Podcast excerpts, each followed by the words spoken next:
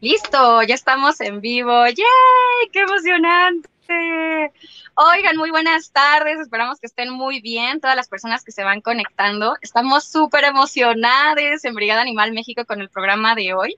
Es un programa que sin mentirles tenemos planeándolo yo creo que tres meses porque en Brigada Animal México tenemos cada semana una temática distinta con la que vamos platicando con ustedes, a veces sobre zoológicos, sobre granjas, sobre diferentes formas de explotación hacia los animales, sobre formas de activismo. Y bueno, este tema de activismo, cada semana lo votábamos y nada más por una o por otra razón no ganaba porque siempre estaba como así empatado un tema con el otro. Entonces, ahora que por fin lo tenemos, estamos súper emocionados de poder compartir con ustedes. Y también porque hoy tenemos muchos invitados, invitados muy especiales, diferentes activistas, amigos, artistas. Nos da muchísima emoción poderles tener aquí con nosotros. Y bueno, algunos de ustedes quizás ya les conocen y los que no les conocen todavía, bueno, pues hoy por favor tienen que empezar a seguir todo el contenido que están generando, todo lo bonito que están creando. Y bueno, pues yo creo que podemos iniciar de lleno, ya tenemos varias personas observando esta transmisión. Y bueno, pues entonces hoy vamos a estar platicando con ustedes sobre qué es el activismo y por qué es que es tan importante en la lucha por la liberación animal. Podríamos decir que es importante para todas las luchas, pero bueno, particularmente para la que a nosotros nos concierne, vamos a estar hablando de cómo es que podemos usar el arte y la expresión artística para poder hablar de la explotación que sucede hacia los animales y qué diferentes herramientas hay que a lo mejor nos pueden facilitar la comunicación que tenemos. Entonces, bueno, Ufo, ¿te gustaría empezar platicándonos un poco? O sabes qué, mejor primero nos presentamos así como de rapidón, ¿no? Antes, antes de pasar así de lleno ya a lo que cada quien hace, les gustaría que hagamos una ronda nada más así como de hora, yo soy fulanita menganita y esto es lo que hago para que todos nos conozcan. Perfecto. ¿Quién quiere empezar? Ay, yo vi un movimiento de Raúl como de yo quiero. Órale, Raúl.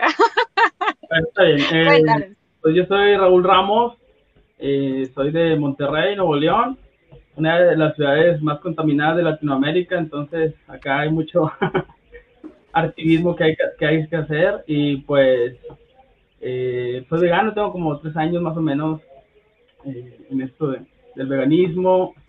Eh, soy una persona que pues ya tiene tiempo, ahora como eh, a lo mejor más de 10 años a través de la música pues tratando de, concientizar eh, a, mi alrededor.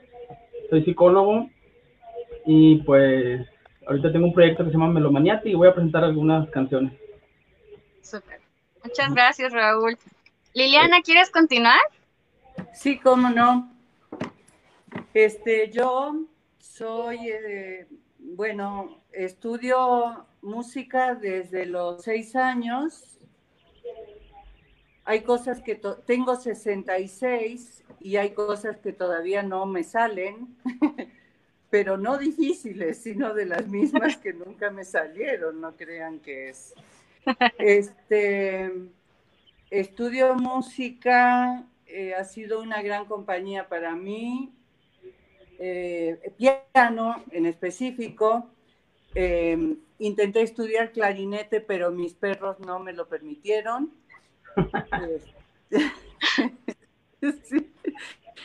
Este, soy vegana desde hace nueve, me hubiera gustado ser vegana desde, desde, bueno, realmente una es vegana de nacimiento, pero luego todo te hace, te hacen, este, te forzan a, otra cosa, ¿no?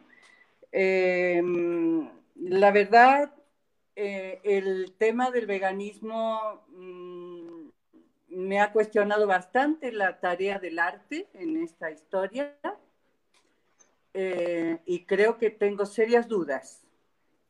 Eh, eh, también soy, pues, no sé, clerofóbica, soy, este, siempre he sido no binaria, siempre sin saberlo, desde antes que, existiera el, el, no binario yo ya lo era y no lo sabía, entonces tengo esas cosas así medio mezcladas pero, pero amo, amo la música. Lo que pasa es que siento que es un arma de doble filo muy fuerte. Y me dedico a hacer canciones y me dedico a, convivir con otras especies y, me dedico a, a vegangelizar. Genial. Ufo, ¿quieres continuar? Eh, perfecto. Eh, hola, yo soy UFO y eh, también formo parte de Brigada Animal. Este, soy activista antiespecista. Mm, algunos ya lo sabrán, algunos otros, este, pues no. Más que nada porque ya he estado en un par de, este, ¿cómo se llama? Transmisiones. Y pues yo soy este artista pictórico, por así decirlo, este y pues con eso intento eh, que la gente entre un poquito eh, tanto como en conciencia, pero también como para entrar dentro de una perspectiva un poquito de, de, los animales, como desde otro punto de vista, por la manera en que se les ve. Es un poquito, un poquito eso de lo que hago y creo que para esto sería, sería todo, Poli. Oigan, antes de que yo pase, nada más quiero decirles que tenemos otra invitada que está teniendo problemas con el internet, como todos en esta cuarentena. Entonces, en cuanto ella ande por aquí, la vamos a estar introduciendo también aquí en videito para que la puedan ver.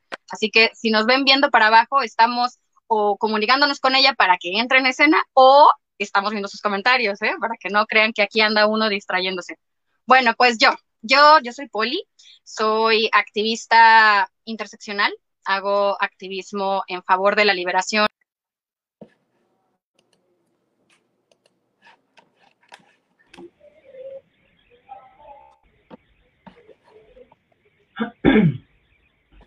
A ver, ¿cómo, Ahí se fue. Problema?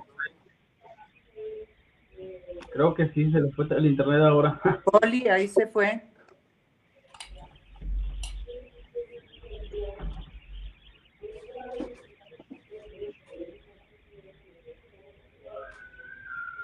Al parecer hubo problema. Hola. Perfecto, estamos otra vez de vuelta. ¿Ya, nos oyen? Sí. ya ven, es el duende del internet que nomás no nos deja y nos ataca a todos para que no se sientan así como que solo a ustedes les sucede, no, pues nos pasa a todos. Sí, y, y, en el momento más inapropiado, o sea, Poli lo estaba comentando, ya tenemos como varios meses planificando esto y justo en el día empieza a fallar el internet. Bueno, Poli, ¿nos estabas comentando?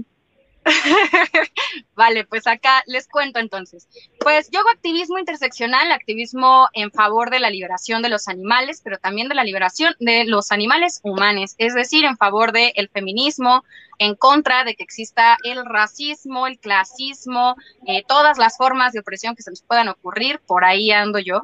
Y bueno, empecé a hacer activismo al mismo tiempo que empecé a formarme como artista, por decirlo así, aunque de una manera muy autodidacta, o sea, realmente no fue que me entrara yo a buscar diferentes maestros de escuela, sino a mí me gustaba cantar a mí me gustaba actuar, a mí me gustaba pintar y pues lo empecé a hacer hace ya como 20 años porque empecé cuando era una perinola chiquitilla y por ahí me empecé a dar cuenta que la creatividad y la comunicación pues son cosas que están como íntimamente relacionadas y entonces para el activismo poder también uno mostrar sentimientos, poder compartir emociones, poder hacer representaciones, pues es una, eh, una estrategia muy importante y que puede hacer que la gente empatice de muchas maneras. Entonces yo básicamente eh, empecé a pintar, empecé a escribir cuentos que eh, iba ilustrando o al revés, pintaba el cuento y luego hacía el, eh, no, pintaba, eh, ajá, pues la historia y luego hacía el cuento, ¿no? A veces al revés, primero lo escribía y luego pintaba. Y empecé también a darme cuenta que en las diferentes eh, talleres y espacios en los que yo iba participando, haciendo activismo, tenían como más punch cuando no eran del todo académicos, cuando no era una conferencia común y corriente, sino cuando yo de pronto me paraba y empezaba a cantar o empezaba a hacer otro tipo de cosas un poquito más no tan ortodoxas, por decirlo así, y conectaba con la gente. Entonces, a partir de eso empecé a introducir en diferentes dinámicas de activismo otras formas de, creatividad, otras expresiones, empecé a, soltarme también más con el cuerpo para poder mostrar cosas en una protesta, etcétera.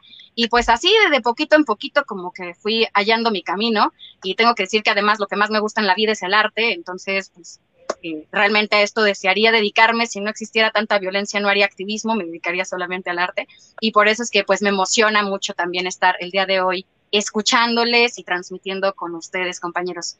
Y bueno, pues yo creo que podemos pasar a la parte de qué onda, qué es el activismo ahora sí de lleno. ¿Quieres contarnos, Ufo? Claro, ahí eh, tenemos a Isabel. Está Isabel acompañándonos. Isabel, si pudieras rápidamente Presentarte, ¿nos presentarte. escuchas? Te tenemos congelada otra vez.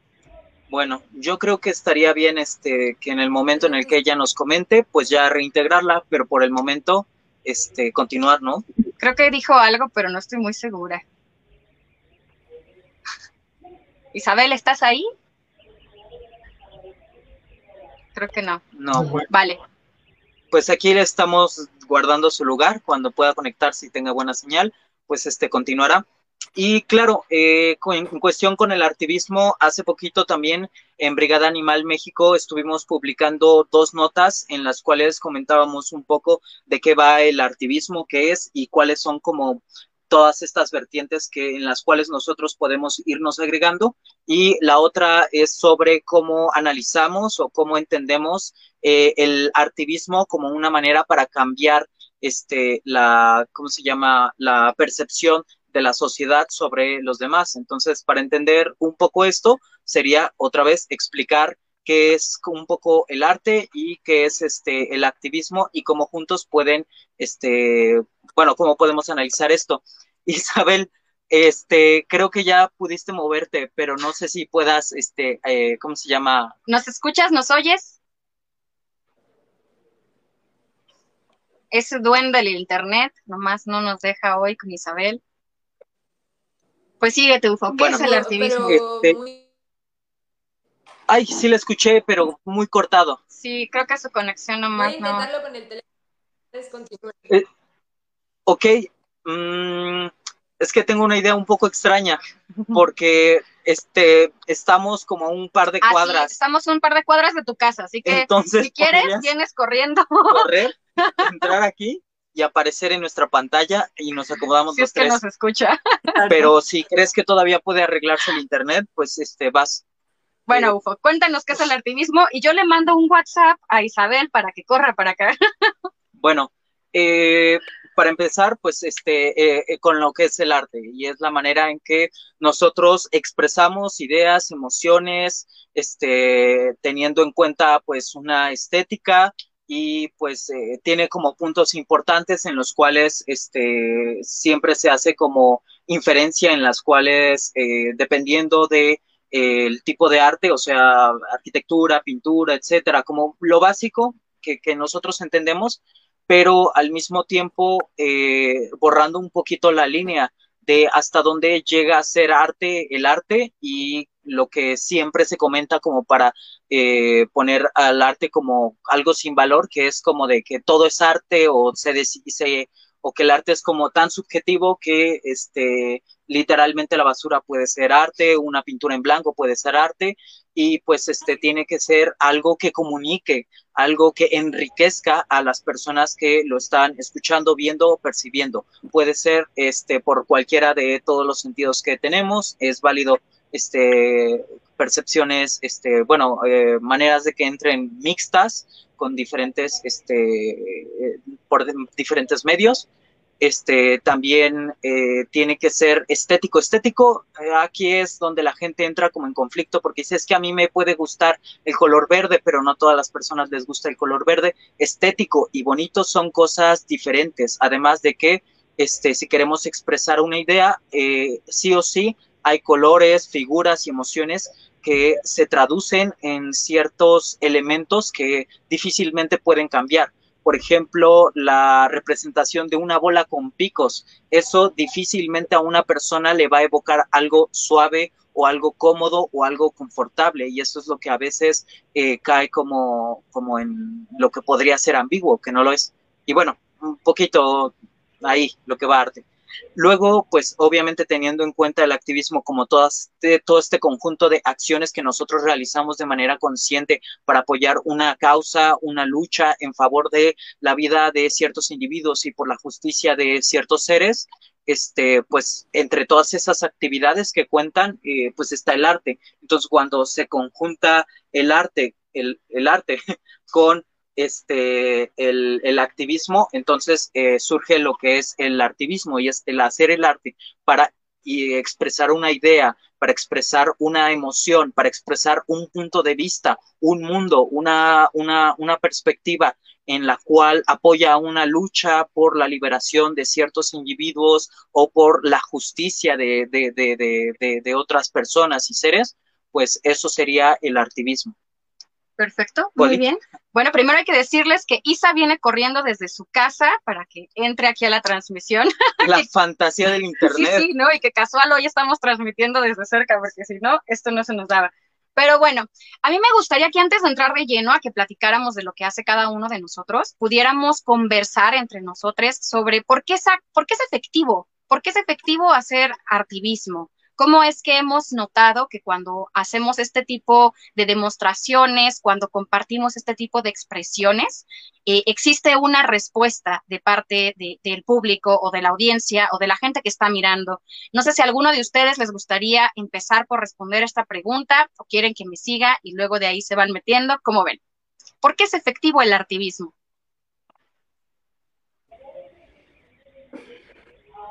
Yo, no sabría pues. contestarte, Poli, porque es como, como que me, cuesta mucho, mucho trabajo distanciarme. Es como si me dijeras que analice alguna de mis canciones. No puedo. Es, es como una. Eh, debiera venir alguien del público a decirte. Oye, a mí una canción de esta tipa me, me importó o me, o me sacudió o me movilizó o me hizo vegana o algo, pero para mí decirlo no lo sé, siento que pues yo dedico mi vida a eso. ¿Qué efecto tenga? Lo desconozco. Raúl, ¿quieres tú contarnos? ¿Eh? Ah, ok, sí, pues mira, desde mi experiencia, pues yo creo que que el arte es, eh, es emocional, es compartir, es, un, medio, medio, son medios de expresión, a fin de cuentas. Eh, y pues a mí, por ejemplo, me, eh, me inspiró o, o, de alguna, de alguna, de alguna forma a través del arte o a través de, de lo que es el cine, en este caso pues el género de documentales, fue el que pude conocer eh, algunos aspectos de la sociedad en los cuales eh, pues desconocía, ¿verdad? Y aparte eh, me concientizaron. vi algunos documentales y pues a raíz de eso y entre otras cosas pues fue que, que pude dar también con, con el veganismo. Entonces, yo creo que desde mi experiencia, eh, esa, esa, esa, parte de, de, lo que es eh, el arte, pues sí fue como que influyó en mí.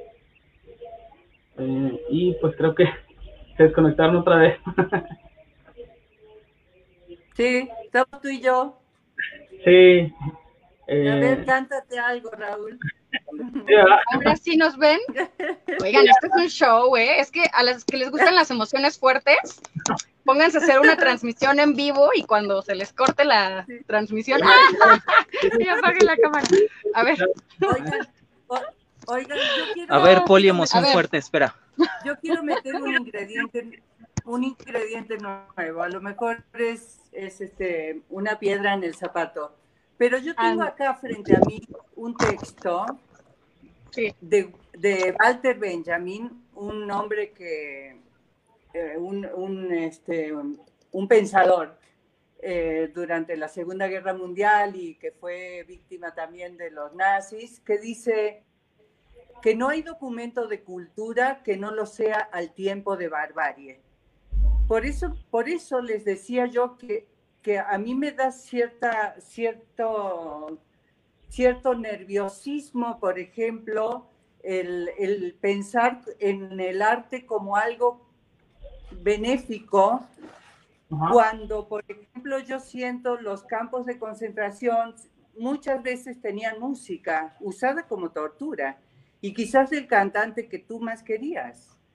Eh, entonces siento que ahí tenemos que ver, y, si confiamos tanto en el arte, ¿cómo es posible que haya artistas muy interesantes, muy eficaces, muy geniales, que sigan siendo parte de esta maquinaria monstruosa, de este holocausto contra los animales? En ese sentido, yo este, tengo mis tengo mis cositas ahí, ¿no? Digamos, yo pienso a, a, Michelangelo y es un hombre que trabajaba para la iglesia, punto. O sea, era un cómplice, por muy bien que haya pintado, me explico.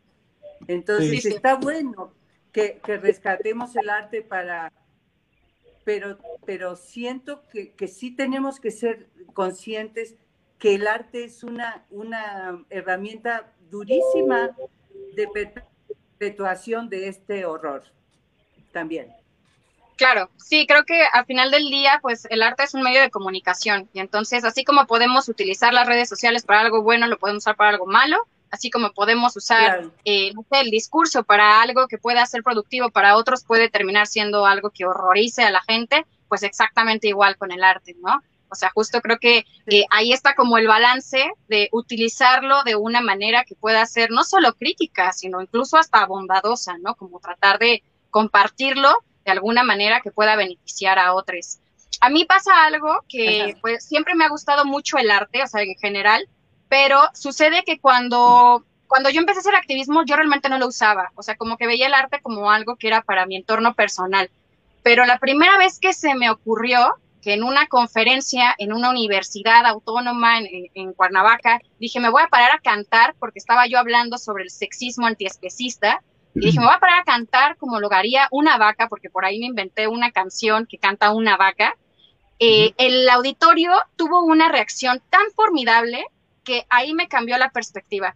Y dije, es que esto funciona mucho más que dar mil conferencias juntas, porque entonces la gente ve algo que no está esperando y logra empatizar con un lenguaje que le resulta más sensible, como decía Raúl, ¿no? O sea, estamos compartiendo emociones y entonces la gente mira algo que le puede resonar de una manera que a lo mejor solamente platicar o decir a la gente, mira, es que a los animales de granja les pasa esto y esto, pues quizás ni les importa, ¿no? No les resuena. Pero cuando tú se los cantas, cuando tú se los pintas, cuando se los recitas, puede que estemos apelando a una parte emotiva que ayude a que la gente conecte con, con, con, un pensamiento, con algo, para que justamente pues tenga un propósito liberador. Entonces, desde mi punto de vista, eh, es algo como muy efectivo utilizar el arte dentro de la protesta, dentro de lo pedagógico, dentro de cualquier manera de, de expresión. Ufo.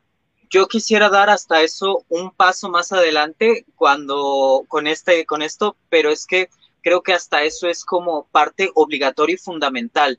Es un poquito lo que decía Poli, lo de la comunicación, y es algo que creo que se va a estar utilizando mucho porque la gente cree que, es, el arte es como más de entretenimiento, como ir a ver una película y, y, ya, es pues, ah. como para perder el tiempo, como para hacer paja mental de que los colores y demás, etcétera.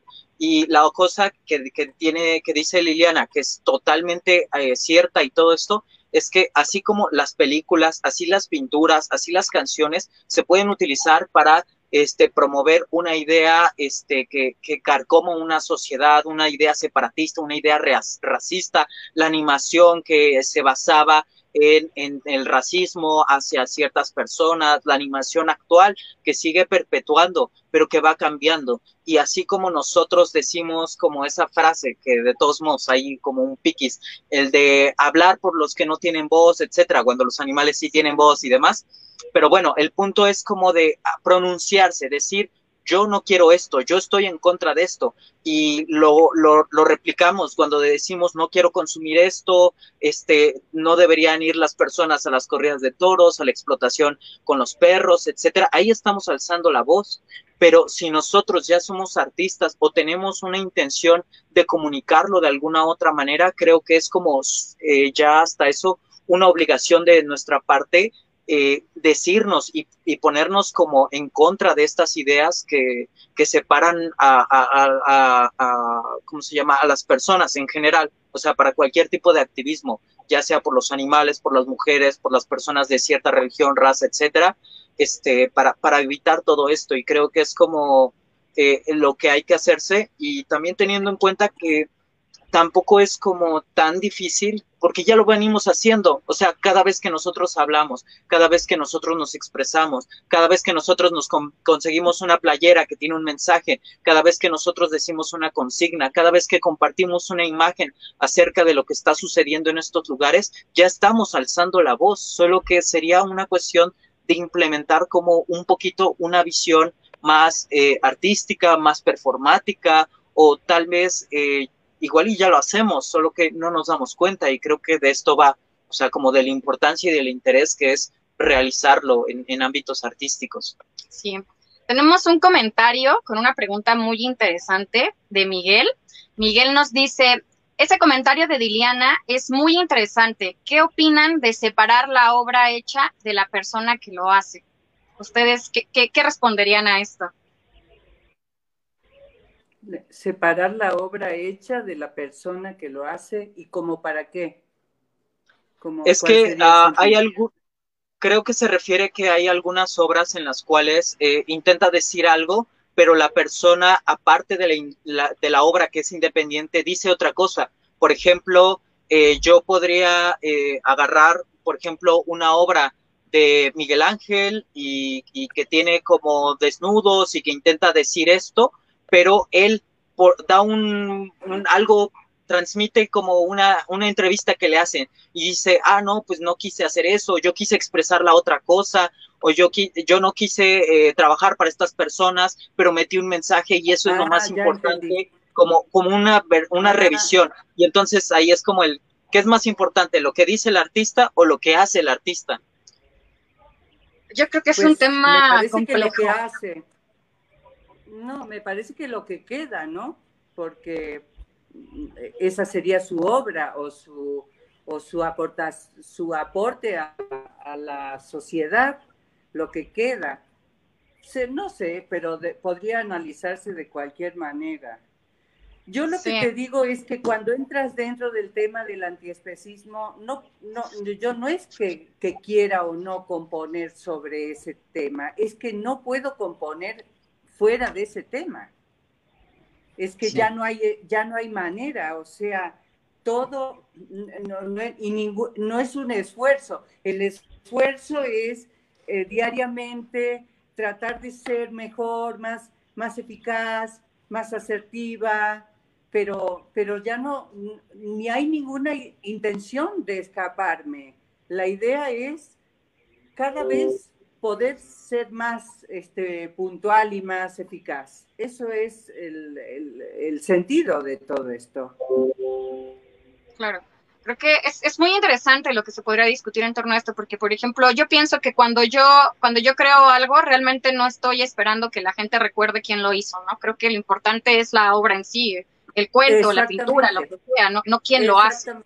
Pero luego pienso, por ejemplo, artistas o músicos como Chris Brown, que es una persona que golpeaba a su pareja y tal, y él era famosísimo por la música que creaba y como aparentemente era liberadora para un movimiento eh, negro, pero él estaba reproduciendo otras violencias, ¿no? Y ahí es donde creo que empieza a, resquebrajarse un poco de, en dónde separamos esta parte de, de la obra y quién la constituye o quién la crea.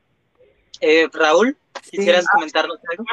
yo también em, me voy por ese lado. Yo creo que eh, desde mi perspectiva, eh, pienso que, se refería más por ese lado este Mike, en el que em, que va, que va a pesar más, ¿no? Si, la, o sea, em, no sé, el tipo de personalidad que tiene el artista o, o lo que hace, ¿verdad? o sea, si a lo mejor hace algo, eh, pues, no sé, algo grandioso, de mucha calidad, pero la persona a lo mejor, eh, eh, no se va, va en contra de mis ideologías, yo, yo en, ese, en ese aspecto, pues, yo sí englobaría todo, ¿no? O sea, diría, a lo mejor es muy buen artista, pero como persona, pues, como tú comentabas, a lo mejor es muy violento, es racista, es clasista, es machista, ¿verdad? Eh, yo a lo mejor por ese lado no, no, lo apoyaría. Este, pues bueno, yo tengo un poquito extra de esto. Creo que las obras representan un aquí y una ahora en, en, en todo esto. porque son reflejo de la sociedad, un poquito lo que decía Liliana, una vez que conoces algo, eh, ya no puedes como escapar de esto. Una vez que conoces la verdad sobre lo que pasa, una vez que algo entra en tu mente, todas estas obras, todo lo que tú estás haciendo expresa un poco de ese algo, cada parte de ese trazo, cada parte de esa palabra que estamos diciendo en las canciones. Y si no lo decimos o si no lo reflejamos, estamos dando un punto, eh, un punto importante en este aspecto. Es, eh, pero al mismo tiempo creo que eso ya queda como para el análisis. Creo que cuando uno termina obra, una obra y lo presenta, ya es como para las personas que lo quieran resignificar, lo quieran cantar, lo quieran hacer algo o simplemente repliquen cada una de todas estas palabras. Siento que ahí como que la obra artística deja de pertenecerle al autor, porque el autor va a pasar unos dos años y tal vez ya no piense lo mismo, y tal vez, o, o, o, tal vez este, mejore todavía más, o tal vez sea esto, tal vez sea el otro, pero es que ya no es la idea de él en su momento, pero la canción, como tiene una fecha de inicio, eh, refleja un punto importante en el cual ya no se puede contradecir a sí misma, es como un, congelado en el tiempo de algo que existe.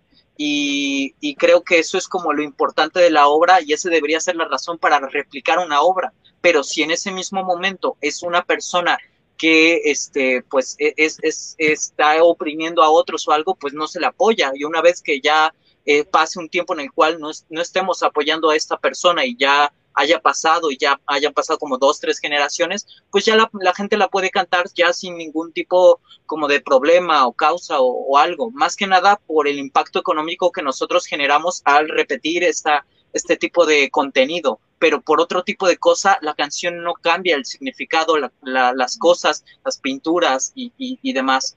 Creo que eh, en mi punto de vista, solo si estás analizando como una época o estás analizando la obra, pues sí te tendrías que formar qué obras habían en ese momento, este, cómo era la historia de esta persona, cómo era su vida y demás. Ana, Liliana, perdón, eh, disculpa. lo que pasa ahí, Ufo, lo que pasa ahí en el mundo de la música, eh, tenemos un ingrediente que es un poco más eh, nefasto y difícil, porque es quienes deciden qué música se escucha. Claro. ¿No? Entonces tú tienes todo un aparato, un aparato machista en general, muy, muy este, cerrado, que responde simplemente a, a la, la, ganancia económica, te diría que funciona prácticamente como las granjas industriales. Eso mismo funciona a través de la música y de lo que se escucha y de, y de en, qué, en qué personajes están los medios de comunicación de nuestro país, por ejemplo. Entonces, ¿por qué tú puedes tener un 90% de compositores que dicen puras pendejadas? Claro, sí. Sí, definitivamente. Eso es lo que te obligan a hacer. Claro. Porque si tú tienes un, una, un, un material este, que, que, que, que, no entre dentro de los límites de esas cosas, de, esos, de esas compañías o de quienes deciden esto, pues no entra. Así es, es ah. lo que nos pasa siempre, ¿no? que no entramos dentro de eso. Sí. Sí, sí, tristemente es que y también existen normas, ¿no? De consumo. De, ¿eh? Sí, perdón, que digo que bueno, tristemente también hay normas de consumo de contenido, ¿no? O sea que la gente aprende desde muy chiquita por la cultura qué tipo de música escuchar y qué tiene que decir y cómo tiene que sonar y, y creo que aplica para muchas cosas, no solo para la pintura, ¿no? Entonces creo que aplica también para, no sé, la ilustración, o sea, cier ciertas cosas, hasta mostrar, por ejemplo, el cuerpo humano y mostrar los pezones, mostrar las vaginas, etcétera, sigue siendo algo que tiene todo un control, ¿no? Machista, etcétera. Entonces creo que, bueno, el problema es ese, que el arte está inscrito en la cultura en la que se está creando, en la que se está desenvolviendo, ¿no? Pero no deja de ser una excelente herramienta. Sí, y, una expresión. canciones hiperespecistas, ¿no? Canciones sí. hiperespecistas que refuerzan siempre en la superioridad del, del blanco, empresario, eh, mocho, sí, sí. Eh, cis, ¿no? Siempre sí, es eso. Entonces, pues te, te, te, quedas un poco cuando, cuando entras dentro del tema, todo eso además se desmorona muy fuertemente. Así es. Bueno, pues yo creo que es momento para empezar a compartir un poco, si ustedes están de acuerdo. ¿Sí? Raúl, ¿te gustaría cantarnos una canción? Esa sonrisa, mírenlo. Si quieres, si quieres. Sí, sí, me gustaría mucho. Eh, y pues, se me ha pasado a comentar, ¿verdad? Eh, agradezco la invitación por parte de Brigada Animal, de Raquel, de Mike, de ti, Poli, de UFO. y aparte es un placer, pues, compartir aquí el espacio con, con Liliana Felipe, la cual eh, escuché ahí eh, varios de los proyectos que tiene, eh, muy interesantes, me agradaron mucho. Eh, hay uno por ahí que tiene de liberación animal, que es muy interesante, la verdad. Entonces, para mí, pues es un honor, ¿verdad? pero bueno, les voy a presentar una canción que se llama Efímero.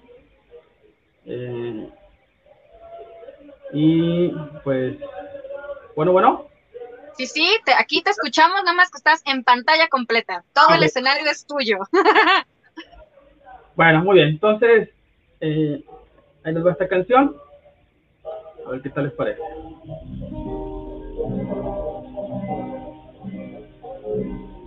Ahí si se escuchan sonidos externos, pues ya... Es el público que te aclama en tu concierto, tú no te preocupes. el panadero con el pan y esas cosas. bueno, ahí va.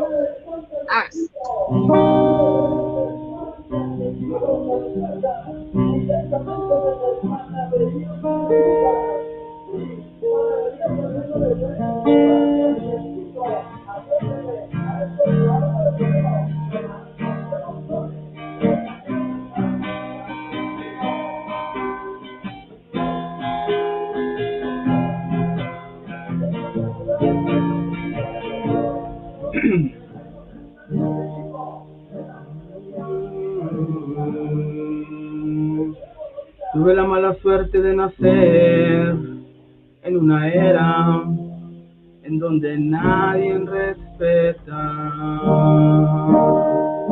Soy el siguiente en la fila de la agonía, el sufrimiento me espera.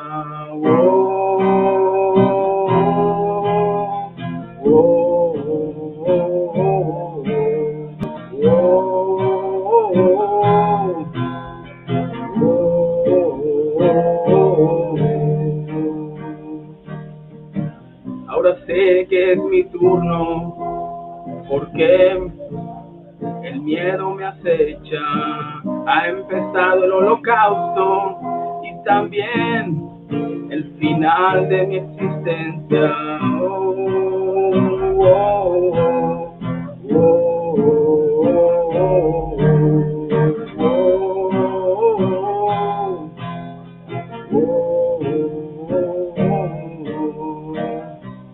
Siento algo muy caliente por todo mi cuerpo y esta mirada perversa. Siento que algo se me escapa y mi corazón late con fuerza. Se van, se van miles de vidas y nadie rinde cuenta. Se van, se van. Esta es mi triste historia, breve pasajera.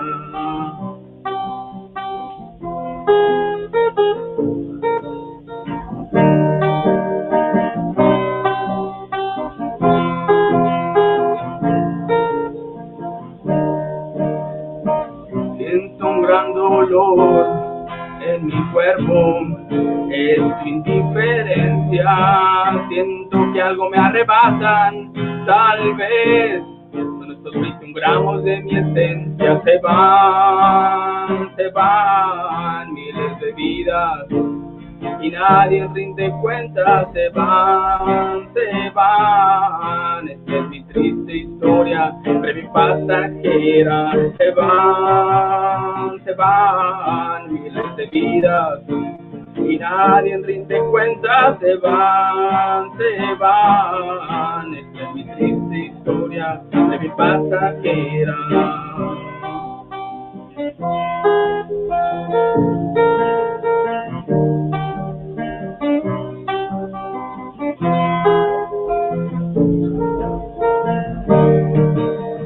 Van, se van miles de vidas y nadie rinde cuenta, se van, se van. Esta es mi triste historia, breve y pasajera, se van, se van miles de vidas y nadie rinde cuenta, se van, se van. Esta es mi triste historia de mi pasajera.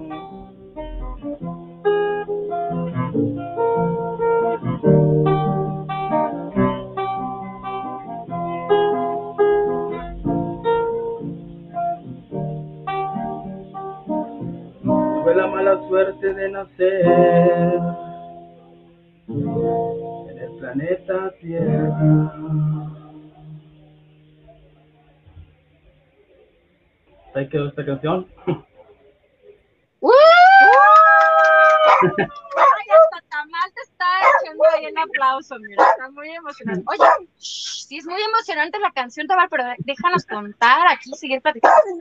Oigan, pues ya tenemos de este lado, ¿ya la vieron? Ya llegó, ya llegó. Ella es Isa. Y bueno, pues Isa, ¿quieres platicarnos un poquito de lo que tú haces? Hemos perdido a Liliana esta vez, oigan. Ya ven que este, este día tenemos el duende del Wi-Fi, quién sabe en dónde, entonces vamos a esperar a que Liliana se reconecte, pero como quiera ya tenemos nueva invitada. Nuestra invitada además es una excelente artista y amiga y casual estaba aquí al lado, entonces pudo correr. Sí. Y, y aún más casual que mientras estábamos escuchando la canción de Raúl, se, in- se incorporó y ya la ven ahí. Así es la Sí, magia, es la magia del internet. Isa, ¿quieres contarnos Sí. brevemente tú quién eres? ¿A qué viniste al mundo? pero con preguntas más sencillas. Bueno, cuéntanos quién eres y qué haces. Bueno, este, ¿quién soy? Soy una persona que realmente lo que me apasiona en este mundo son los animales. Para mí es la cosa más, bueno, no la cosa, sino los seres más hermosos, perfectos que hay en el mundo. Y mi otra pasión es el dibujo, entonces el poder eh, juntar esas dos pasiones a mí se me hace algo increíble porque siempre me ha gustado tener esa o plasmar esa imagen en donde el animal está en su esplendor, ¿no? Como realmente deberían de ser todos los animales, esa imagen hermosa que es la que a mí me, me llena y me impacta y me causa una satisfacción gigantesca. Entonces, a través de mis dibujos es lo que quiero como compartir, ¿no? Con el resto de, de la sociedad, de mi gente cercana, a ver si puedo contagiarles esa misma pasión y amor y admiración por los animales que los vean como se ven a uno mismo, ¿no? Si tú no te harías daño a ti mismo, ¿por qué le harías daño a alguien más, ¿no? Sea una hormiga, una jirafa, un león, un cerdo, una vaca, etcétera. Esa es como mi misión en esta vida. Buenísimo. Ya, ya, veanla y además viene y lo platica luego de echar una carrera, se merece un aplauso nada más por eso. Nadie sabía lo de la carrera hasta que lo comentaste, pero bueno. Oigan, y además entramos muy de lleno con los ladridos de Tamal, pero yo quiero decir que qué genialidad la que nos has compartido. Muchísimas gracias, Raúl. Estoy poniendo también en pantalla el comentario de Lupita que nos dice, triste canción, pero real. Y bueno, pues justamente, ¿no? Y a veces eh, mucho de este activismo que estamos compartiendo no es el más bonito, alegre, sino que es una representación de estas realidades que son tristes, que son adversas, que representan eh, la explotación que viven los animales todos los días. Pero mira que qué genial que podamos justamente utilizar diferentes lenguajes, como puede ser la música, para aprender más eh, pues, de todo lo que está pasando. ¿Te gustaría eh, compartirnos alguna otra canción, Raúl? ¿Tienes preparada alguna otra? Eh, pues sí tengo varias, igual eh, voy a tocar ahora una más alegre, ¿verdad? Para equ- equilibrar ahí, ¿verdad? Vale, Porque perfecto. sí está, es triste la, la realidad que vivimos, pero pues también eh, creo que es esperanzador ir conociendo gente como ustedes, eh, que pues vamos ahí poco a poco, ¿no? Tratando de poner nuestro granito de arena y que, que el mundo pues sea más justo. Entonces, eh, creo que por ahí, de hecho, la, la- esta canción la pusieron ahí en, para promocionar el evento que, que están realizando. Era un, es un evento para, ¿cómo se llama? Eh, cantautores, ¿no? Que quieran Sí, sí, en Brigada Animal México estamos haciendo un concurso musical, oigan. Entonces, se llama La Lalanti Especista y básicamente es una convocatoria para todos los compositores y músicos veganes que tengan una canción inédita o quieran componer una canción.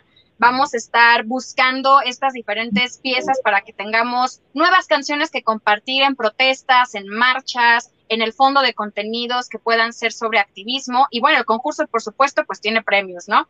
Tenemos premios para el primero, segundo y tercer lugar, pero pues el mejor premio o lo que para nosotros es más importante es que cuando tengamos a los ganadores, vamos a estar teniendo un programa, una transmisión en vivo como esta, y vamos a estar subiendo las canciones también a Spotify para que sean de dominio público y que cualquier persona que esté interesada en utilizarlas en videos, que quiera hacerlas, este, llevarlas para diferentes espacios de activismo, pues puede estar ocupando este material tan necesitado. Entonces, si ustedes son músicos, vayan por favor a la página de Brigada Animal México en Facebook o a la cuenta que tenemos en Instagram o en Twitter también, donde sea nos encuentran como Brigada Animal México y ahí encuentran la convocatoria para que puedan participar. Y bueno, pues justamente Raúl nos hizo el favor de que eh, él nos grabó esta canción que ahora nos va a interpretar en vivo y que es una canción que pues está dedicada a los activistas como, como ustedes, a los veganes, muy bonita canción, pero yo ya no les voy a spoilear, voy a dejar que Raúl lo exprese todo. Eh, pues eh, más que nada se me ocurrió porque ya he compartido en diferentes actividades con compañeros de aquí de, Monterrey em, y pues por lo que he visto, pues por lo que vi me, me inspiré y también va, se va dedicado para las personas que están haciendo activismo y para las personas que están realizando alguna actividad que a lo mejor no se ve como activismo, pero, pero a fin de, pero pues eh, finalmente sí, sí, lo es, ¿no? A lo mejor las personas que, que ponen algún negocio que sea netamente vegano y, cosas por el estilo. Pero bueno, esta canción se llama Un Gran Honor. A ver, a ver qué tal les parece. Buenísimo. Si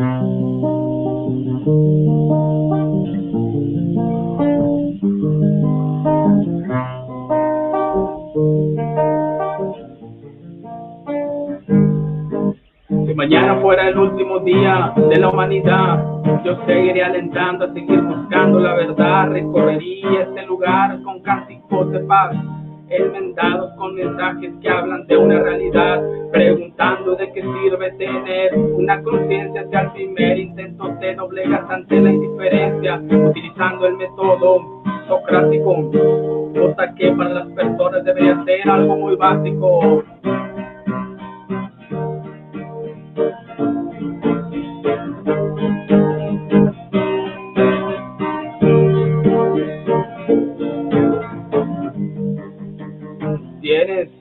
Mi respeto, porque con coraje arriesgas todo para dar algo de amor.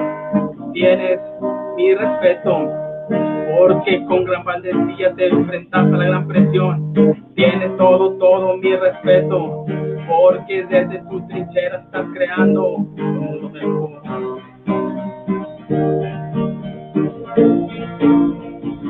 Un mundo mejor.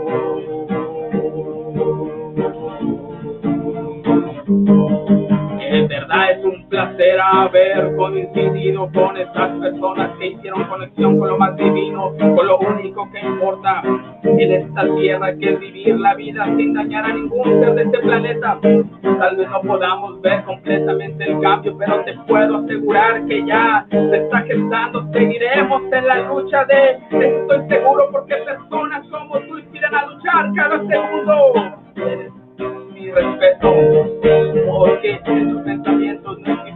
un inferior. Tienes mi respeto, por ir en la madrugada, escuchar gritos de dolor. Tienes todo, todo mi respeto, porque desde tu trinchera estás creando un mundo mejor.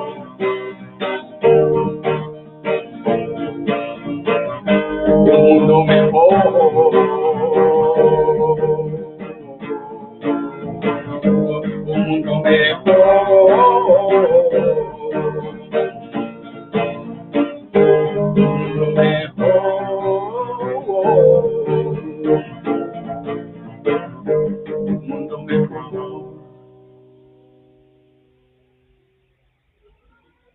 quedó.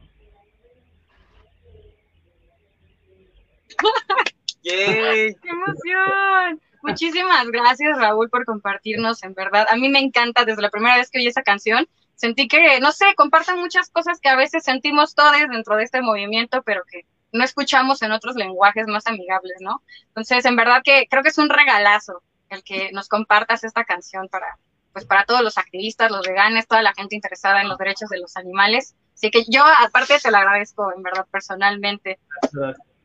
Este, bueno, eh, estábamos Hasta para adelante, porque mira, ni te ves. No, no, no, creo que Ah, no, la que no se ve esto. Ajá. Yo ya estoy aquí, pero tendría ya que pegarse mucho. o los tres para, para. Listo. Bueno, pues los duendes del Internet nos han robado momentáneamente a Liliana Felipe, pero vamos a esperar que Liliana regrese y por lo pronto vamos a continuar mostrándoles un poco de qué es lo que hace cada uno de nuestros compañeros. Este, yo creo que pudiéramos, ¿quién quiere? ¿Tú? ¿Tú? Yo creo que estaría bien que Isabel empiece. Bueno, si quieres, mira, Mike va a ir poniendo en pantalla algunas de las pinturas que tú, tú nos has compartido. Igual si quieres le puedes ir diciendo, mira, pon la que tiene el pulpo, pon la que tiene el toro, no sé, como tú quieras. Y así Mike nos puede ir mostrando y tú nos puedes ir contando un poco, ¿no? De qué va. Hazte para acá para que te vean, mira. Ok. Eso, pero... pues vas. Eh, bueno, eh, no, no necesariamente tiene que haber un orden con los dibujos. Eh, la mayoría de, los dibujos que mandé y que se van a ver en pantalla fue este de, del pulpo, ¿no? Este el pulpo es reciente. Y bueno, ya sabemos, ¿no? La super demanda que hay y el super asesinato que hay todos los años con los pulpos, no solo para para comer, sino porque siempre ha sido como un animal muy que llama mucho la atención y entonces la gente va y los carga y los saca, incluso hasta para traficar con ellos como mascota exótica, etcétera, ¿no? Como esta, esa vez de, del mundial en España, ¿no? Del pulpo pol que era de, el pulpo sabe, entonces tenían un pobre pulpo así en, en una pecerita haciendo tontería y media, ¿no? El resto de, dibujos que mandé fue una serie de animales en peligro de extinción que yo inicialmente tenía pensado exponer en el 2018, iba a exponer en, la Ciudad de México, ya no se pudo llevar a cabo esa exposición, pero afortunadamente la, exposición se hizo el año pasado eh, aquí en Tepoztlán, Morelos, en un lugar que se llamaba La Jaguara, que ya no existe. Eh, y lo que fue muy triste es que cuando yo hice esa exposición, hice un dibujo de un rinoceronte blanco. Eh, cuando yo hice el dibujo del rinoceronte blanco, quedaban tres rinocerontes blancos, dos hembras y un macho. Y para cuando fue la inauguración de la exposición, o sea, dos años, sí, dos años después, el rinoceronte blanco ya estaba extinto porque ya había muerto el último macho. Entonces, fue como algo muy, muy triste y muy fuerte porque a mí se me hace gravísimo que hoy en día, en esta época en la que estamos, con el nivel de, pues ya de cultura y conciencia que podríamos tener, eh, que, se extinga un animal es, es lo más triste que hay, ¿no? Y que todos contribuyamos a eso, ¿no? Porque de cierta forma es un, es un ciclo y es un círculo vicioso, ¿no? El, el que se extingan animales como el rinoceronte blanco también está relacionado con el consumo de animales porque sabemos el impacto que tiene la ganadería, sabemos el impacto que tiene la pesca. Entonces todo está conectado y desde la más mínima acción que es dejar de comer un animal en tu día a día, puedes contribuyes más bien a que a que dejen de pasar esas cosas, ¿no? Que son o sea, son tragedias, la verdad, no es que sean malas noticias, es que son tragedias, ¿no? Y bueno, ni hablar, ¿no? del número de cifras de animales que mueren diario, todos los días, a todas horas. Es, a mí se me hace muy triste. Entonces, pues sí, todo, todo lo que yo hago como dibujo siempre ha ido enfocado a que la gente vea mi dibujo que me ha pasado, como un dibujo que hice de una vaca, que fue muy padre porque era tamaño real la cabeza de la vaca y cuando la gente lo vio, todo el mundo me comentó y me decía, ay, qué hermoso, me encantan las vacas, son los animales más lindos, son tan tiernas. Y yo así de, ok, sí, esta es la imagen que te gusta a ti ver de la vaca, pero ¿qué hay de esta otra imagen que es la de la industria? De la imagen que es de la vaca que está atrás de la leche que tú consumes. No tiene nada que ver con la imagen de mi dibujo. Es todo lo contrario. Entonces, si tú tienes ese gusto por las vacas, pues empieza por no contribuir a, la injusticia y a la opresión y a la explotación y esclavitud de ese animal que te gusta, Entonces, pues básicamente es, es eso, el lograr yo con mis dibujos. gracias, gracias Isa por compartirnos. Buenísimo, pues oigan, ya tenemos de regreso a Liliana, ahora sí ya la vemos ay, se nos va a caer el tripié la cámara, no, oigan, ¿eh? ya hoy nos ha pasado todo, e-, ese, ese gnomo o lo que sea, el duende del internet está ahí haciendo de las suyas, así que la cámara no se puede caer, ya se cayó una vez también, por cierto, así que, ves, mira, hoy estamos todos aquí para su Liliana, que no dije nada del Oye, oye, Poli, y eso que no dije nada del señor Slim. No, bueno, sí. Imagínate, imagínate. Oye, perdón, pero quiero decir, Isabel, qué cosas tan extraordinarias haces. Qué bárbara. Ah, muchas gracias, Liliana. ¿Qué dibujos? Uh, qué muchas gracias. tan impresionantes, qué, qué fuertes. Es que teniendo a esos modelos, pues. Sí, claro. Este, Isabel, hasta para acá para que te vean. Abrazo, abrazo, no le tengas Muchas gracias, Liliana. qué, qué padre comentario. Sí. Sí, muchas gracias. Qué bueno. Yo, yo también soy muy fan, ¿eh? Siempre, ahí, toda la vida. Pero sus comentarios no, no, se sienten como los de Liliana, mira. Los de oh. Liliana son un premio. No, no, no. Este, bueno, todos son importantes, todos importantes. Luego, luego Liliana, me la página donde verlos, porque quisiera verlos. Sí, sí, sí.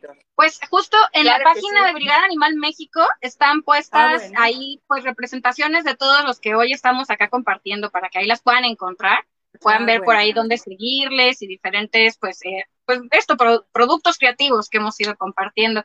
Liliana, ¿te gustaría esta vez tú compartirnos algo una canción, ¿no quieres compartir algo de tu ronco pecho?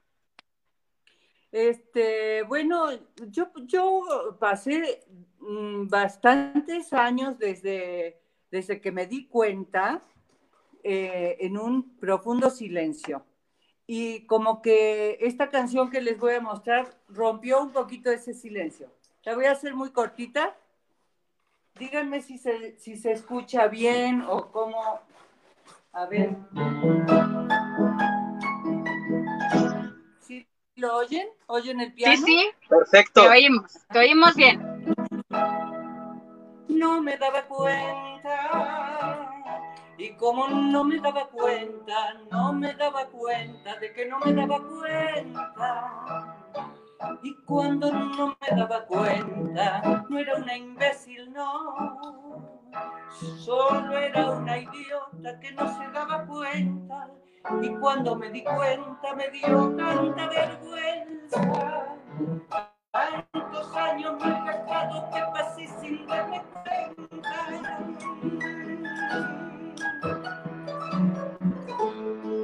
Hay mucha gente que se muere sin darse cuenta y hay otras como yo que nos dimos cuenta tarde, pero nos dimos cuenta. Que no quieren darse cuenta, los peores, los que ya se dieron cuenta y siguen boludeando como quien no se da cuenta. Ok. Esa es una parte. bueno. Buenísimo. Y sí, sí se escuchó. ¿Sí se escuchó? Bueno, se la Sí, sí. Eh, porque siento que ese es el sentimiento. Pues no te das cuenta, qué pendeja, ¿no? No, no darte cuenta. ¿Cómo no te das cuenta? ¿Qué falta para que te des cuenta, no? Claro. Bueno, y de ahí pude arrancar un poquito, pero siempre siento como, no sé, como que me... Eh, eh, falta de eficacia, eso es. Pues sí, pues yo sentí muy eficaz la canción, ¿eh? No te voy a mentir, yo sentí que llegó al punto, se siente, se expresa, igualmente una joya, muchas gracias por compartirla. Ufo, ¿te gustaría ahora tú compartirnos algo de qué es lo que haces? Eh, claro, iba a darte la palabra a ti, pero... No, no, yo, yo, yo cierro porque si no nos da tiempo, ya yo así voy a toda velocidad y mejor que ustedes compartan y yo estoy acá de moderadora, oigan. Este, claro, eh, ahorita este, yo puedo compartir unas poquitas imágenes nada más. Este, y bueno, me gustaría un poquito detenerme en esta imagen, eh, más que nada porque creo que el arte o la manera una manera de expresión artística nos ayuda un poco como a darle más de un solo sentido a las imágenes que vemos y a las cosas que percibimos, porque a veces una, una imagen o una foto, por ejemplo, una foto normal como de una vaca, te, muestra que es bonita, que es bella y todo, pero la misma persona podría ver la, la, la foto y podría no moverle mucho. Y cuando nosotros eh, expresamos de manera artística, por ejemplo, tomamos una foto desde un ángulo en específico con una paleta de colores diferente, pues mostramos ciertas emociones y creo que es como muy importante evocar esas emociones a algo que pueda ayudar a los animales. Y en este caso, una obscuridad que rodea y que se siente pesada y las sombras a hacer este, sobre un, cerdo lo hacen ver como pues eso, oculto, como pesado, como algo, como algo que da cierto terror. Y creo que hay momentos en los cuales se tiene que, mostrar. Mike, si pudieras pasar la siguiente imagen, por favor. Y también hay algunas otras en las cuales es importante eh, mostrar a los animales como en otras condiciones, porque normalmente eh, las fotos o lo que tenemos nosotros para verles o la manera en que nos acercamos a veces llega a ser como desde un punto de vista eh, especista o que no tiene ningún tipo de consideración. O sea, tomamos las fotos desde el punto de visión de, de las personas, porque pues no te vas a bajar la cabeza a tomarle una foto a un perro desde, desde donde está sus ojos, porque pues cansado o porque se ve más tierno en una vista de arriba. Pero darles como cierta importancia o hasta cierta dignificación con el ángulo en que la tomas o tomar, eh, dibujar o tomar una foto específica en donde muestran y expresan sus emociones, su personalidad, creo que es como súper importante para que la gente vea esas emociones, vea esas expresiones de cariño que tienen entre ellos y podamos empatizar más con su vida y podamos decir, pues sí, se quieren igual que yo quiero a mi mamá, que yo quiero a, y demás. Si pudiéramos también pasar a la siguiente. Y bueno, ahí este eh, un conejo, bueno, técnicamente una liebre. Este, hay una cierta diferencia. Eh, así como hacemos esto, creo que cuando nosotros dibujamos o expresamos algo sobre los animales, también es importante como acompañarlo un poco con información de ellos. A veces estamos tan separados porque estamos a kilómetros de ellos en muchos casos, o hay algunos casos en los cuales no les vamos a ver jamás, pero no por eso no vamos a impactar en sus vidas. Y creo que es importante, eh, pues, esa, esas pequeña, esa pequeña parte de información dentro de lo que nosotros eh, realizamos. Y en estas publicaciones que hice de, de diferentes liebres, eh, comentaba un poco de cómo viven, un poquito de quiénes son y aparte ver los rostros y saber diferenciarlos unos de otros, eh, creo que también ayuda a, darles como, este, como esta personalidad. Y la última, Mike, por favor. Y bueno, este es un poquito de lo que comentaba.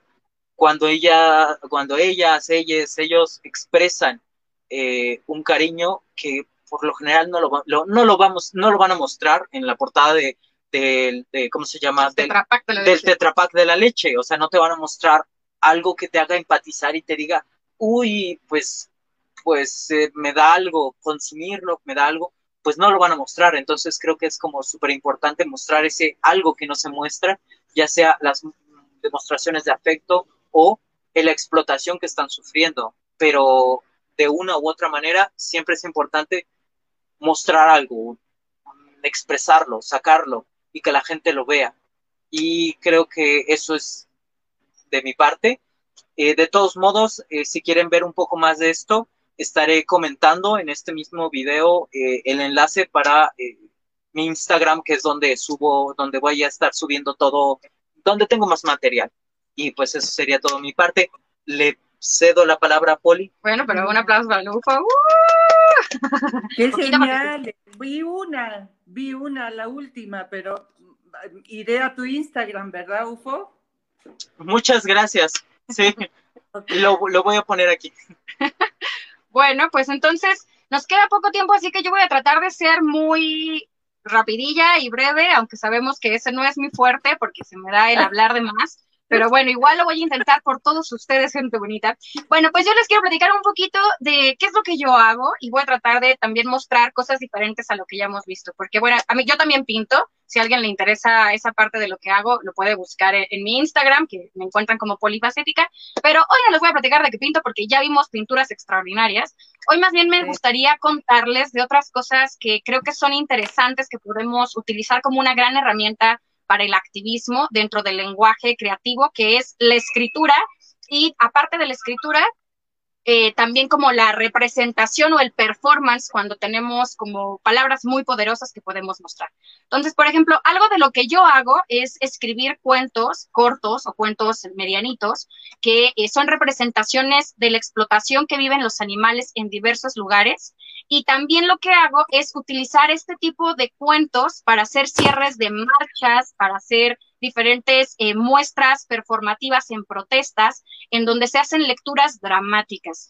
Entonces, bueno, voy a aprovechar que tenemos ahí en pantalla uno de estos cuentos, se los voy a leer porque yo creo que cuando uno lo lee, a veces este, se escucha como un poquito más, eh, más dramático.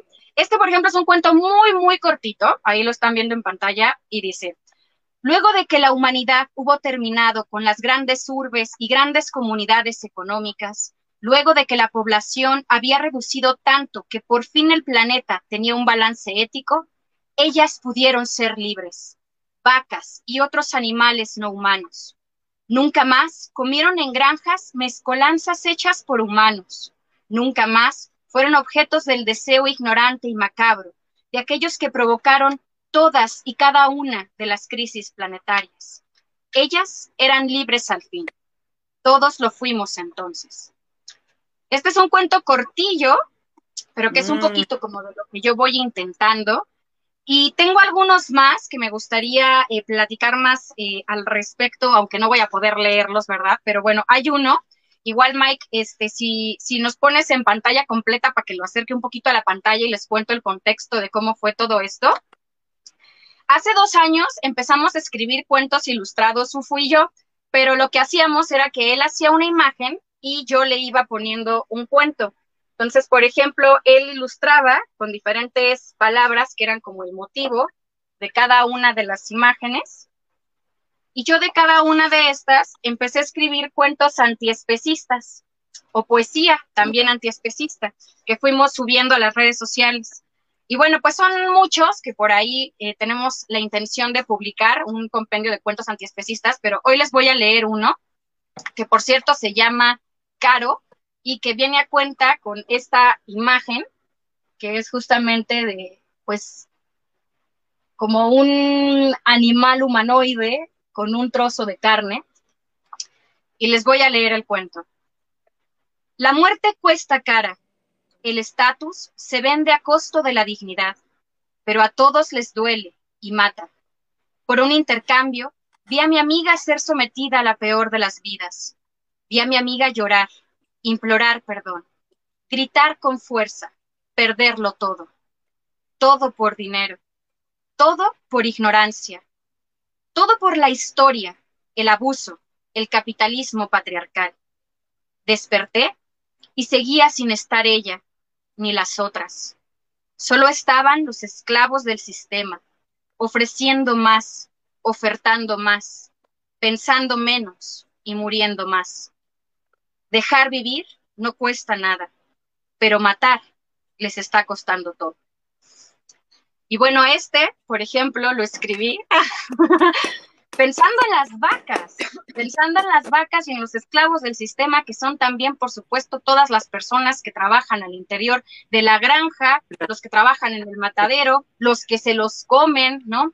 Entonces, eh, trata un poco de, de mostrar como una realidad que es muy sistémica, que no solamente pasa porque a la gente le guste comer, porque la explotación especista es mucho más que la alimentación, y que tiene que ver con nuestras culturas, con nuestras historias y pues con cada una de estas prácticas que nosotros vamos desarrollando. Y bueno, esto es un poquito de lo que yo hago. déjame meter un comentario ahí en lo que estás diciendo, que a mí me, claro que sí. me gustó mucho entender. El, la, la, cosificación para que una, una, un animal humano cosifique a otro tienes antes que haberte cosificado tú. Por supuesto. Eso lo dice George Lucas. Y eso es muy importante, entender que alguien que, que no puede salir de, ese, de esa prisión, que es considerar a, otro una cosa, es porque está cosificado él, e, esa, es él o ella antes, ¿me explico? Claro, por supuesto.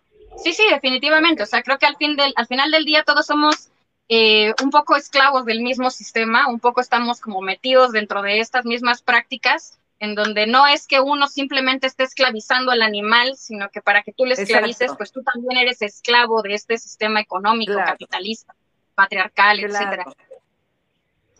Y bueno, algo de lo que a mí me gusta hacer además es que lo que escribo muchas veces eh, lo interpreto. Lo interpreto, por ejemplo, en diferentes marchas, como les decía, en diferentes conferencias. Entonces, algo que he empezado a hacer es escribir la representación de lo que yo imagino de manera muy humilde que escribiría una vaca si la vaca pudiera escribir todos los procesos que ha vivido en su vida, ¿no? Entonces, esto es algo que, por ejemplo, yo he ido incorporando en las conferencias que doy en universidades o en diferentes espacios comunitarios, pero hago una lectura dramática en la que voy contando cómo es el secuestro, cómo es la violación, cómo es ser obligada a engullir un alimento todos los días de tu vida. Y lo mismo he ido haciendo con otros animales, con el toro, por ejemplo, el cierre de la marcha de 2019 en Puebla en contra de las, las corridas de toros. Igualmente eh, hicimos un, un discurso en el cual eh, pues yo iba ofreciendo esta lectura dramática de lo que vive el toro cuando es eh, atravesado por la puya, cuando, cuando tiene eh, minutos antes de entrar al ruedo, la vaselina en los ojos y, y, todo lo que se le va haciendo que muchas veces no escuchamos, pero de una manera tal que está explicado una emoción y un momento específico que la gente pueda ir imaginando, porque creo que esa es la maravilla que tiene el texto o que tiene eh, el arte de la literatura, ¿no? Que todo lo que tú vas escuchando, todo lo que tú vas leyendo, lo vas imaginando perfectamente en tu cabeza, ¿no? O sea, miras ese momento, ese movimiento del animal o del protagonista de cualquier eh, eh, especie que estemos hablando. Entonces, esto es un poquito de lo que yo he ido utilizando y que además me gusta, soy muy histriónica, entonces en ocasiones lo que hago es que para diferentes protestas que son un poco eh, más eh, performativas, pues pongo el cuerpo además eh, para poder recitar todo este tipo de cosas actuando, ¿no? Por ejemplo, en un par de ocasiones, algo que ha sucedido es que me pinto, por ejemplo, como Katrina para el Día de Muertos, salimos a la calle con una ofrenda gigantesca hecha para los animales y estoy en la calle cantando mi versión antiespecista de La Llorona y diciéndole a la gente diferentes problemáticas de comer animales, pero como si yo fuera la muerte, ¿no? Entonces voy platicándole a la gente, oigan, mucho cuidado, porque si sigues comiendo estos animales te voy a ver próximamente. Oh, pero gracias a todos ustedes, el día de hoy han llegado cientos, miles de gallinas a mi casa, porque todos ustedes las han estado matando en las granjas. Y de una manera que es como muy actoral, pero que ayuda a que la gente escuche cosas que de otra manera no estaría dispuesta a escuchar, porque las sentiría como un poco señaladoras, ¿no? Pero cuando se las cuentas a través de, de algo que es performativo, se vuelve algo un poquito más atractivo para la gente y entonces se forman, ¿no? Para vernos.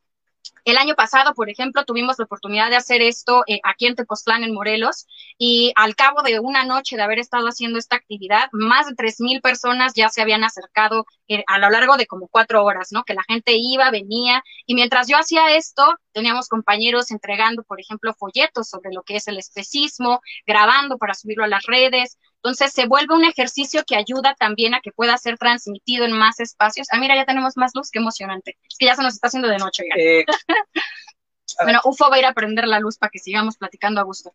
Entonces, creo que, por ejemplo, eso es algo eh, que puede ser muy poderoso. Si a ti te gusta escribir o si has encontrado un texto que puede ser, eh, pues, muy emotivo, representarlo es algo también que puede ser muy, muy poderoso. Algo que también nos ha tocado hacer, por ejemplo, es generar festivales en contra de la tauromaquia o generar festivales en contra del especismo en diversos estados.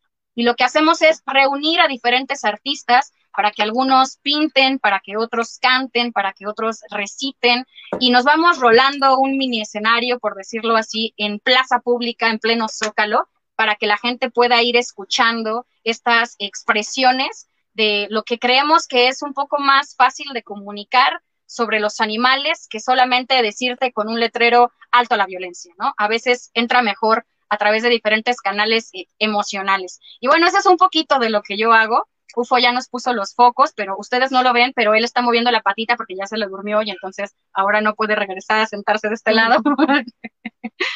pero bueno, ha sido en verdad que algo sensacional poder compartir con todos ustedes eh, todo esto y bueno, escuchar de todos ustedes también eh, cada una de las cosas que tienen para compartirnos. Nos quedan más o menos 10 minutos, así que les gustaría si hacemos... Yo no escuché a Raúl, no escuché a Raúl. Ay, hasta nos tocó dos canciones, Liliana. Pero se queda subido en vivo y te lo pasamos. Ah, bueno, luego lo checo, luego lo veo. Muy bien. Claro. Este, la otra es este, mm, también estaría bien si este publicamos, bueno, comentamos en este mismo video los enlaces, porque yo lo hice con la mía, este, a nuestras redes o a donde nos pueden ver más de este material, para que las personas que estén viendo este video, pues también tengan como todo eso, este, para que sea más fácil. Y pues ya. Ok. Bueno, entonces, ¿les parece si hacemos una ronda final en la que podamos invitar a la gente a decirles, bueno, eh, invitarles a que participen de hacer arte en favor de los derechos de los animales, eh, invitarles a que participen en compartirlo o a lo que sea el comentario que a ustedes se les ocurra, que se, creen que sea un buen mensaje final para este, este video, esta transmisión sobre artivismo. ¿Alguien quiere empezar? Como en la escuela. Yo, a ver, Ufo, Yo ya veo que no, no hay como mucha. Eh, bueno, yo sí les quiero comentar, eh, creo que cuando vemos a el arte como una herramienta pues muy poderosa, este, nos queremos usarla, queremos ver cómo, cómo podemos eh, encauzarla y todo esto, pero sin darnos cuenta ya la usamos y, ya nos acercó a el veganismo, el antiespecismo, al activismo, nosotros con las canciones que nosotros estamos escuchando, con las imágenes, con los comentarios que este de personas o las pláticas de personas que han estado bajo cierto material eh, artístico o cultural, pues también eh, nos comentan esto. Es más, uh, la mayoría de las personas que son veganas actualmente eh, lo son por medio de un video y lo más probable entre estos videos es que, bueno, lo más probable, lo obvio y lo evidente, es que hubo una persona ahí detrás que quería evocar ciertas emociones, que puso ciertos metrajes muy específicos, que grabó el video, que hizo una edición, que lo compiló con un objetivo. Y todo eso es como una expresión artística y un reflejo también al mismo tiempo de lo que está sucediendo, de una realidad. Es como una foto. O sea, que sí, que estás tomando algo que es real, pero también a través de una perspectiva muy propia. Y eso pasa con los videos. Y no, muchos de nosotros cambiamos por esos videos. Entonces, eh, si nos damos cuenta, también todas las maneras de activismo son de alguna manera como derivado de una, de una versión por, eh, performática hasta las protestas, obviamente, este, o artística, ya sea de manera escrita, escrita en películas, y nos gusta y, nos llena un poco cuando lo vemos reflejado y que viene para todas las personas. Y, cuando nosotros la consumimos y, le damos como una vuelta a nuestras cabezas y queremos expresar eh, acerca de lo que le pasa a los animales, también somos performáticos, también eh, a la hora de que lo platicamos, a la hora de que lo expresamos en nuestros dibujos, a la hora de que simplemente lo exteriorizamos, estamos formando parte como de este ciclo que genera un cambio en la sociedad. Y si nosotros queremos ver ese cambio, nos toca alzar la voz o expresarnos, que, en este caso viene siendo un poquito de lo mismo, para que, eh, pues, abogar por los animales, por sus vidas, por abogar por el activismo que estemos haciendo. Y pues eso sería todo mi parte. Les invito a, hacer lo que a profundizar. Sí, Liliana, Raúl, ¿alguno le gustaría continuar? Sí, eh, a mí, pues. Para, mí, ¿Cuál va primero? ¿Quién? Si quieres, Liliana. Ok, a mí me ha resultado muy inspirador eh, conocer al proyecto en Argentina de un grupo artístico que se llama Boycott, con B chica. Eh, los invito a, que los sigan porque son un grupo de artistas muy propositivos y muy, muy inspiradores. Em, y pues nada, sentir lo que, lo que acabo de ver hace tres o cuatro días es esta película de la pulpa, del, de My Octopus. Mi maestro el pulpo. Ah, pero es maestra. Eh, como, fíjense que en inglés los animales son cosas, no hay manera, no puedes diferenciar, pero claro, es una pulpa es una hembra. Y es muy inspiradora esa película, se la recomiendo mucho porque, eh, no sé, no quiero decirlo, pero, pero creo que va a mover a muchas personas. ¿Cómo se llama la película? Mi maestro el pulpo, está en em, Netflix. En inglés, sí. Ah, ok. Eh, teacher aunque es en realidad eh, una pulpa. Pero bueno, está muy interesante la película, por favor, véanla. Sí. Siento que está muy buena. Buenísimo. Este, Gracias, Liliana, por la información. Me pueden encontrar en, ahí en mi página, lilianafelipe.com, o en Instagram, o en Facebook, o en, todo, en esas partes. No soy muy, muy hábil con estas cosas, ¿eh? Les agradezco. No hace falta, tu trabajo habla por sí mismo. Bueno, ves, Raúl. Ok. Eh, bueno, pues muchas gracias por la, por la invitación. De nuevo, eh, muy, interesante el tema. Yo creo que, que, el arte es un medio en el cual podemos eh, concientizar y pues eso es lo, que estoy también intentando, ¿verdad? Eh, y aparte de, la música, también me gustaría meterme en el rubro de, lo que es el cine. Y por ahí estoy eh, ahorita como en la preproducción, ¿verdad? De un cortometraje. Eh, y ahorita pues abro, digamos que, que abro la, la opción o la posibilidad de, si a alguien le interesa este tipo de, de, actividad en el cine, pues igual podemos eh, hacer ahí alguna sinergia. Ahorita estoy tratando de, realizar el, guion, pero sí me gustaría ya, eh, pues, realizar un cortometraje y, presentarlo, ¿verdad? Entonces, también el, cine es algo que me interesa mucho eh, aparte de la música. Entonces, eh, ahorita pues está abierta la, digamos que la, no, sé cómo llamarlo, para eh, alguien que le interese, puede ser eh, a, distancia, ¿verdad? De cualquier parte de, de, México o incluso de o de otras partes, ¿verdad? aunque no, no hablo mucho inglés, pero igual ahí nos podemos comunicar y realizar algunos proyectos porque ese sería, ahorita pues estoy tratando de hacer el guion, pero sí me gustaría seguir con eso, ¿verdad? Eh, realizar cortometrajes y que vayan muy enfocados en concientizar, o sea, de crítica social y eh, pues tratar de demostrar ese aspecto eh, que, nosotros a lo mejor ya lo entendemos, ¿verdad? Pero, pero pues mucha, la mayor parte de la sociedad pues no, no lo ve así como nosotros lo vemos, como, como decía Liliana en su canción, ¿verdad? Que no, no se daba cuenta, es algo que eh, sí me llegó mucho porque si hay personas que, que pues mueren y, nunca se dieron cuenta, es algo muy triste. Eh, y bueno, es todo. Muchísimas gracias. En plena pandemia. Ajá.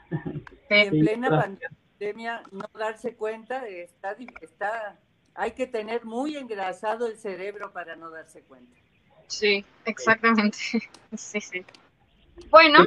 Siempre me remonta a esa película, no sé si la han visto, la de Están vivos o eh, donde la hay un, el protagonista se pone unos lentes y ya puede ver como que una realidad, pero sin los lentes está como que eh, viviendo no bajo ese yugo capitalista. Y, está, está interesante esta película, Están vivos se llama.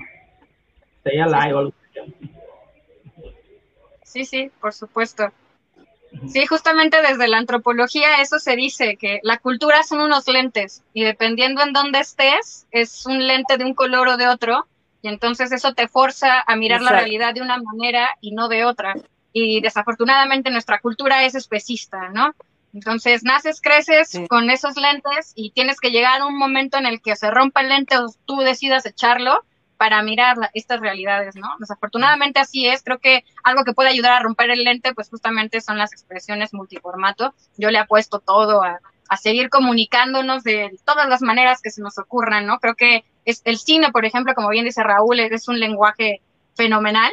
Incluso no solo el cine de largometraje, sino poder hacer cortometrajes, documentales, poder hacer incluso hasta videos en YouTube, creo que tiene bastante de artístico, ¿no? El asunto de escribir un guion, de montarlo, de demostrarlo, representarlo. Entonces creo que bueno, también eh, mientras tengamos la oportunidad de desarrollarnos en diferentes espacios, hay que tomarlos, hay que utilizarlos.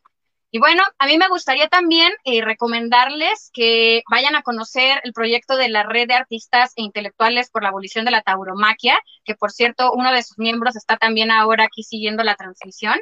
Eh, ellos también tienen, pues, hacen diferentes tipos de concursos, certámenes, muestras, campañas, tienen ahora mismo una campaña que se llama eh, Viva la Vida y que justo va a demostrar cómo es que a través del arte, de la pintura y de la escritura y de diferentes representaciones artísticas, eh, podemos no solamente compartir un mensaje de abolición en contra de la explotación de estos animales, sino entender que esto sí es arte y que la tauromaquia no lo es en absoluto, ¿no?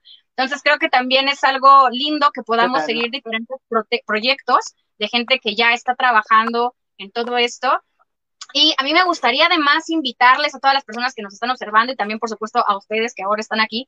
Mañana a las 11 de la mañana vamos a estar también compartiendo un taller sobre activismo sobre cómo podemos empezar. A lo mejor tú ya te desempeñas en algún área, a lo mejor ya te interesa, pero no sabes cómo llevarlo a, un producto práctico, creativo, no sabes cómo aventarte, quitarte la pena, ¿no? Entonces, mañana vamos a tener un taller que vamos a estar compartiendo mi compañero Ufo y yo sobre esto. Vamos a estarles eh, compartiendo distintas herramientas para que ustedes se empoderen y tengan la confianza suficiente para para generar estos productos eh, creativos, artísticos. Y también el domingo a mediodía vamos a tener a nuestra compañera que es músico, que es música, Caro Nacho. Ella nos va a estar eh, dando un espacio de arte terapia a través de la musicoterapia para activistas y para personas veganas. Va a estar muy interesante. Yo ya he compartido con ella algunos de estos espacios y son verdaderamente fenomenales. Creo que también el cuidado comunitario de nosotros como movimiento es absolutamente esencial para que podamos continuar esta lucha y también estar pendientes de las diferentes, eh, pues, no sé, opresiones, violencias que tenemos en el día a día y que uno también necesita aprender a llevar una vida pacífica desde el individuo para poder compartirlo hacia afuera. Entonces, ojalá que se nos puedan sumar. Se van a hacer estas transmisiones a través de eh, Facebook Live, entonces por acá les estaremos esperando. Y bueno, pues a mí me queda nada más muchísimo agradecimiento a todos ustedes por estar compartiendo este día estas maravillosas muestras, estas maravillosas también palabras y reflexiones. Agradezco también muchísimo a todas las personas que nos han dejado comentarios, que son bastantes, por cierto, muchas, muchas gracias. Ahora no nos dio tanto tiempo porque ya nos extendimos como siempre, ¿verdad? Pero muchísimas gracias en verdad. Y a reserva que alguien quiera agregar algo más, vamos terminando. Vas, vas. Sí, no, yo nada más quiero decir que inundemos el mundo de arte porque el arte sensibiliza y lo que le hace falta a esta sociedad con urgencia es eso, sensibilización, ¿no? Entonces, no, sensibilidad. Sensibilización, no. Sensibilidad, entonces, sensibilidad, empatía. Y si nosotros podemos contribuir a, a que se cree eso, a que nazca más eso, pues hagámoslo. Nada más. Muchas gracias, Isa. ¿Alguien quiere compartir algo último o cerramos? No. Bueno, pues entonces cerramos. Bueno, pues yo quiero cerrar con un último agradecimiento enorme, mandarles muchísimo cariño, mucho amor a todos ustedes que nos están observando y también a todos los que están compartiendo este hermoso espacio. Gracias, Liliana. Gracias, Raúl. Gracias, Ufo. Gracias, Isa. Gracias, Poli. gracias. a Mike, que ustedes no lo ven, pero está detrás de cámara poniendo aquí todo en orden. A Raquel, que crea todo el diseño de Brigada Animal México a Mariel, que sin ella no tendríamos ningún contenido, nunca tiempo ni nada subido en Facebook, está ahí detrás de nosotros. Muchísimas gracias a Sofía, a Carlos, a Ángel, a, Adriana, a toda la gente de Brigada Animal México y también a los que colaboran ocasionalmente con nosotros, porque sin ustedes esto no sería posible. Que tengan muy bonita noche. Hasta luego. Bye. Hasta luego. Muchas gracias.